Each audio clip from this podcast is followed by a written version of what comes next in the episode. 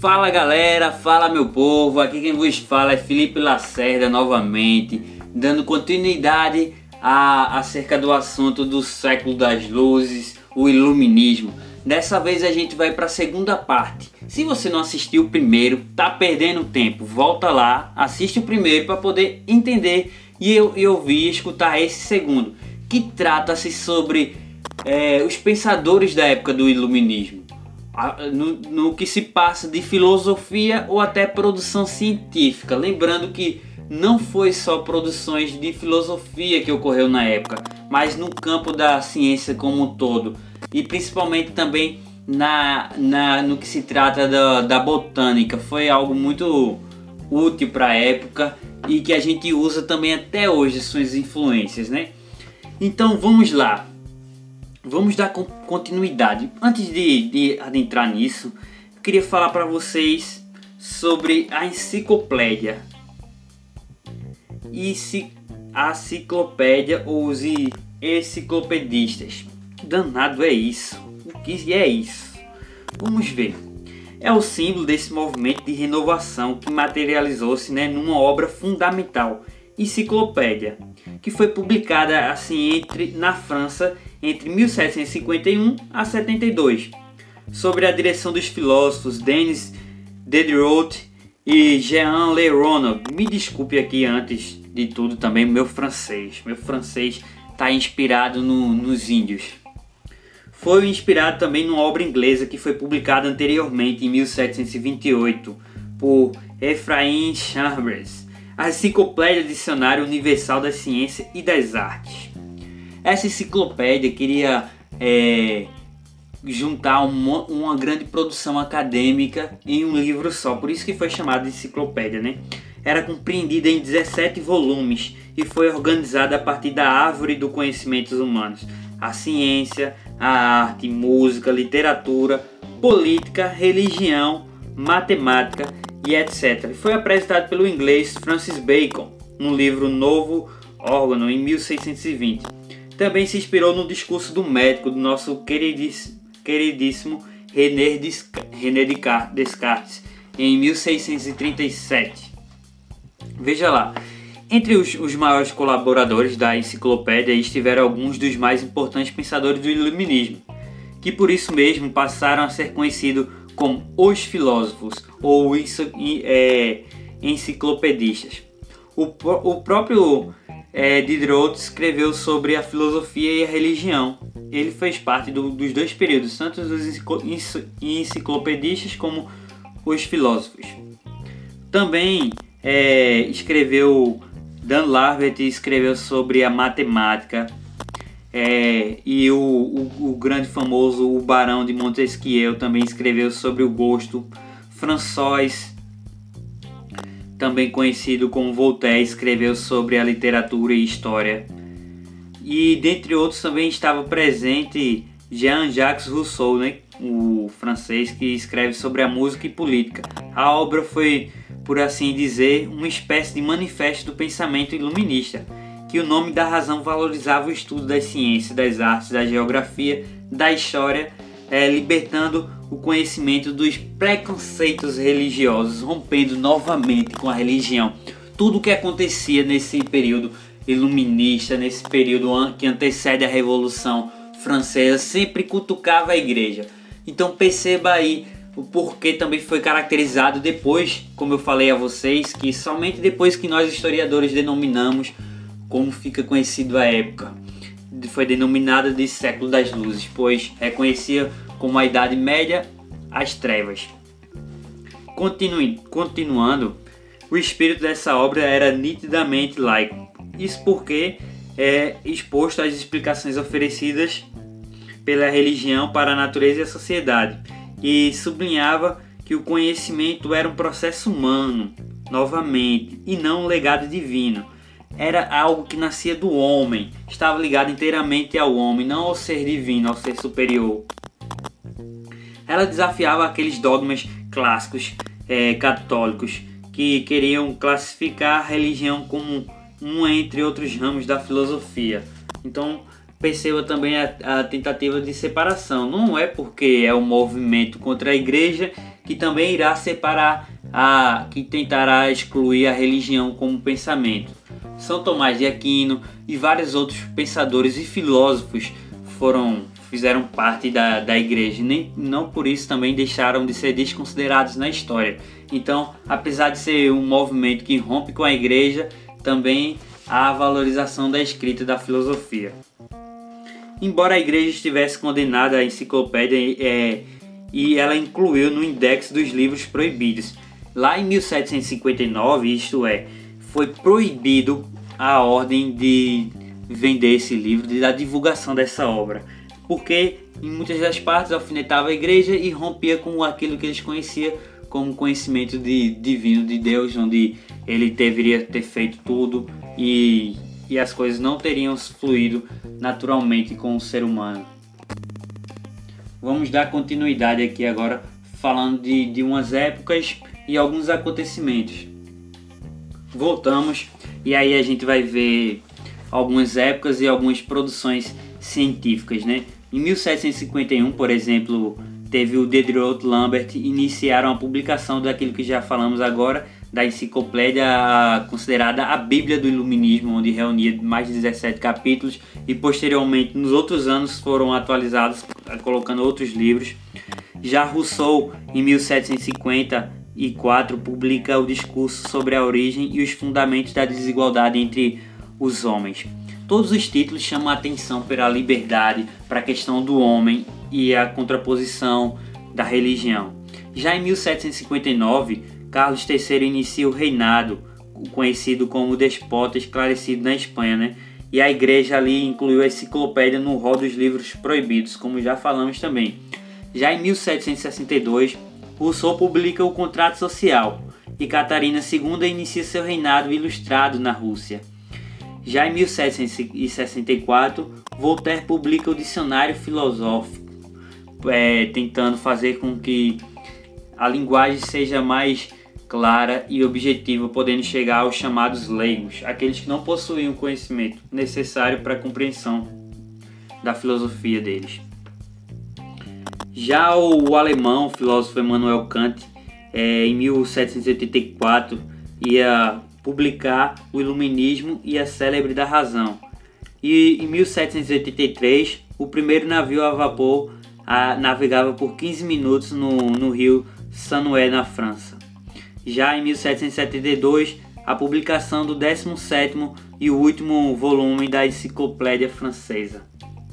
Então, olha só quantas produções acadêmicas durante é, esse período.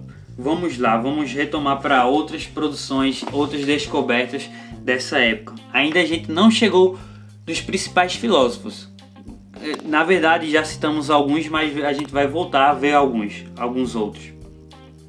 O François Atanier Levios, que nasceu em 1743 e faleceu, veio a óbito em 1900 e 1794, descobriu a lei da conservação da massa, ampliou a lista dos elementos químicos e ainda demonstrou que o gás produzido no, no tratamento do óxido e do mercúrio com ácido nítrico era o oxigênio.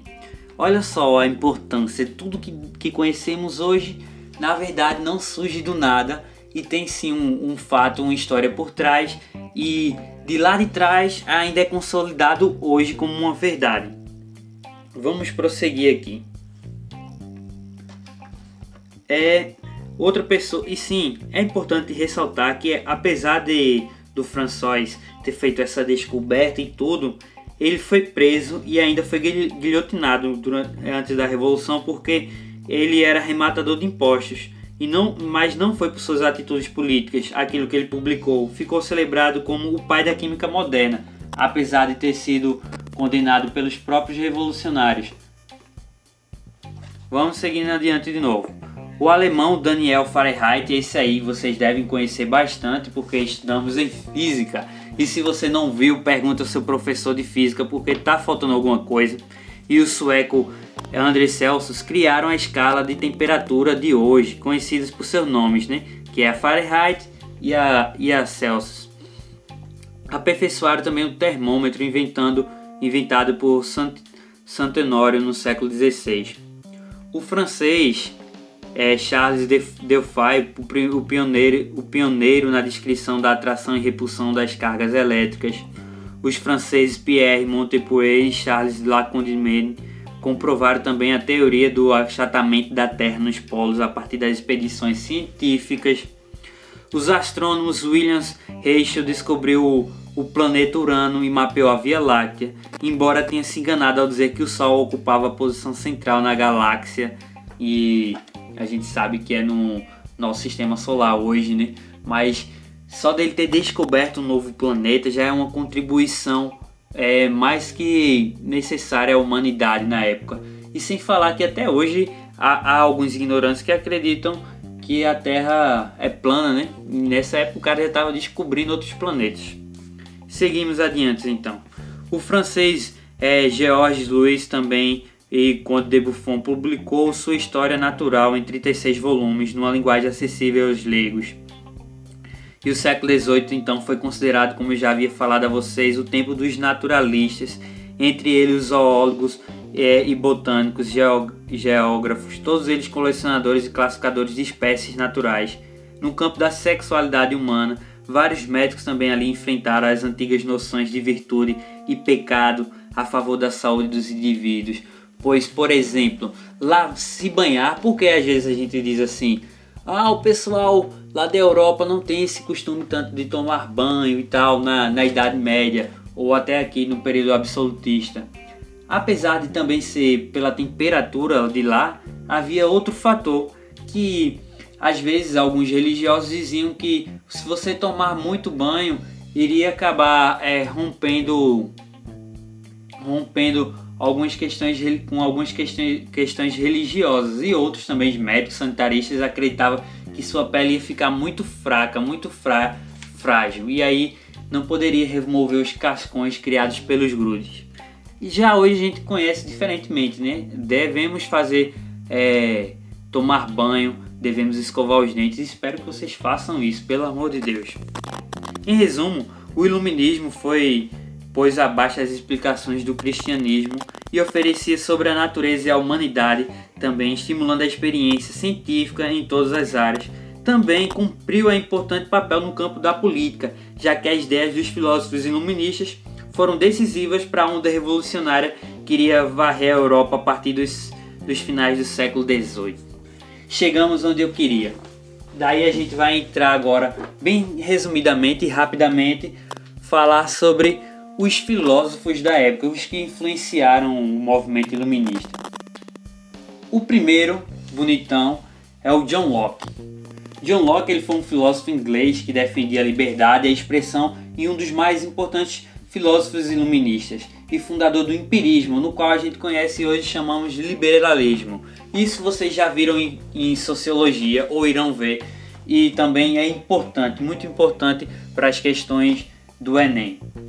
Seguimos, vamos ver algumas das obras que ele publicou: As Cartas sobre a Tolerância, em 1689, Um Ensaio sobre o Entendimento Humano, em 1690, Os Pensamentos sobre a Educação, em 1693. Já vamos voltar agora para outro que a gente já viu falar, se não viu, relembre. Voltaire, que nasceu em 1694 e vai falecer em 1778. Voltaire é um literário de o literário François Maurice Hauret foi um filósofo e escritor francês que tem sua imagem marcada como símbolo do movimento iluminista. Né? Isso porque ele era um grande defensor das liberdades individuais e da tolerância e foi uma das principais inspirações da Revolução Francesa. Né? Para ele, deve ser garantido às pessoas o direito à liberdade de expressão, que, como eu já falei, de toda maneira influencia o nosso viver de hoje. É, é uma das bases da nossa Constituição, dessa nova Constituição, que é inspirada na Constituição dos Estados Unidos e vem, de, vem dele, de Voltaire, essa concepção de liberdade do ser humano. Como também ele defendia a liberdade religiosa, a liberdade política. Para o pensador, o progresso da sociedade somente viria com o reconhecimento dessas liberdades individuais e a respeito à tolerância a dadas a todas as formas de pensar. As principais obras dele, em 1718, Edipo. Em 1734, Cartas Filosóficas. Conselhos a um jornalista em 1737, Canto ou o, otimista, o Otimismo em, 17, em 1759. É tanta data que a gente vai aqui é, se perdendo em meio ao áudio e peço perdão, mas que vocês possam depois anotar direitinho que isso aí é imprescindível. E ele também publica o Dicionário Filosófico em 1764, justamente aquele que a gente falou, que era sobre conseguir passar para os leigos uma melhor leitura da filosofia. Lembre-se, o cara era a favor da liberdade de expressão. E como é que eu vou me expressar se eu não possuo conhecimento? Me expressar direito, né? Então, outro pensador também a gente já viu que é o Jean-Jacques Rousseau, 1712 a 1778. Era um filósofo suíço. Lembrando, como eu falei também, novamente relembrando, é importante aqui a gente bater o martelo em várias coisas, pois fixar sempre é bom. Esse movimento iluminista, apesar de ser o berço na França, ele se expande em toda a Europa. Por exemplo, esse filósofo Rousseau, ele não é francês, é suíço mas ele é um, um, um, cara muito popular durante a Revolução Francesa. Isso porque ele defendia a democracia direta, onde cada indivíduo seria capaz de participar de todas as decisões políticas, ou seja, fazer prevalecer a, soberan a soberania popular. Né? Então Jean-Jacques Rousseau fazia com que, foi, que ele isso fez com que ele fosse um dos maiores principais influenciadores da formação política e educacional moderna. Sem falar da democracia, né? Bom, as principais obras dele sobre a origem e os fundamentos da desigualdade entre os homens, que já foi citado em 1755, o discurso sobre as ciências e as artes, 1755 também. Lembrando que tudo isso, como eu falei a vocês, não nasce do nada, nasce pelo contexto social que ele vivia na época e também ele vai escrevendo aos poucos ou anteriormente e é publicado nessa data vocês veem o que chocou essas duas obras em 1755. Isso não quer dizer que ele escreveu as duas lá, ele publicou. Já Joliet e a Nova Heloise ele publicou em 1761. E esse aí que é divino, que você tem que ler. Um dia você tem que parar, sentar a bunda na cadeira e ler esse livro. É o Contrato Social, publicado em 1762. Outro importante é o, o Barão, ou Montesquieu, em 1689 ele nasceu e em 1755 veio a óbito. Ele foi conhecido principalmente pela sua teoria de separação dos poderes, que a gente usa na nossa atua, no nosso atual sistema político: o legislativo, executivo e, e judiciário. Como eu já falei, é a forma que a gente rege no Brasil. Esse filósofo francês faz parte da primeira geração dos pensadores iluministas e ele atuou principalmente no ramo da política e da psicologia. Montesquieu foi um dos mais importantes filósofos e pensadores iluministas francês. Além disso, ele foi um crítico ao absolutismo e do catolicismo e defensor da democracia. Tudo isso era importante para que a gente chegasse até nossas liberdades que possuímos hoje, o direito de ir e vir, o direito à propriedade etc.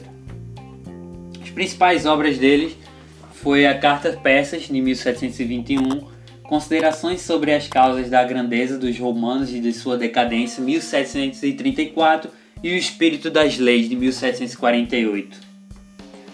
Bom pessoal, eu ia, eu ia finalizar aqui, mas eu vou pedir a paciência de vocês só para a gente ver só mais um é, pensador iluminista que, que é importantíssimo, que é um dos pais do liberalismo. Né? Ele é a liberdade que o povo procurava não era só em questões sociais, mas também econômicas, o direito ao mercado, é, é, tirar alguns impostos que eles contribuíam ao rei, já que ele era o detentor de tudo. E Adam, Smith é importante por isso. Ele é considerado o pai da economia moderna. Adam Smith foi um filósofo economista escocês e o nome mais importante quando se trata do liberalismo econômico, falando como eu já repeti. Ele publicou sua principal obra, A Riqueza das Nações, que teve a importância fundamental para o nascimento da economia política liberal, para o progresso de toda a teoria econômica. Né? Ele pregava não intervenção no Estado na economia. O Estado limitava as funções das guardas de segurança pública, mantedor da ordem e a garantia da propriedade privada. As principais obras dele: Teoria dos Sentimentos, 1759, A Riqueza das Nações, em 1776, Ensaio sobre Temas Filosóficos, 1795. Bem, pessoal, era isso. Concluímos essa, é, a, um resumão sobre a Revolução Francesa, um resumão que durou 40 minutos, entre 20 minutos da primeira aula e 20 minutos da segunda. Espero ter ajudado vocês de alguma forma e que vocês novamente possam tirar dúvidas e que se quiser podem entrar em contato comigo através do meu e-mail que vou repetir, que é felipe com F L I P E 99772@hotmail.com. Envie para mim lá dúvidas e a gente vai tratar mais sobre os assuntos, sobre os livros. Eu tenho algumas obras em mãos e posso passar para vocês em PDF também. É isso, obrigado, um cheiro e tchau.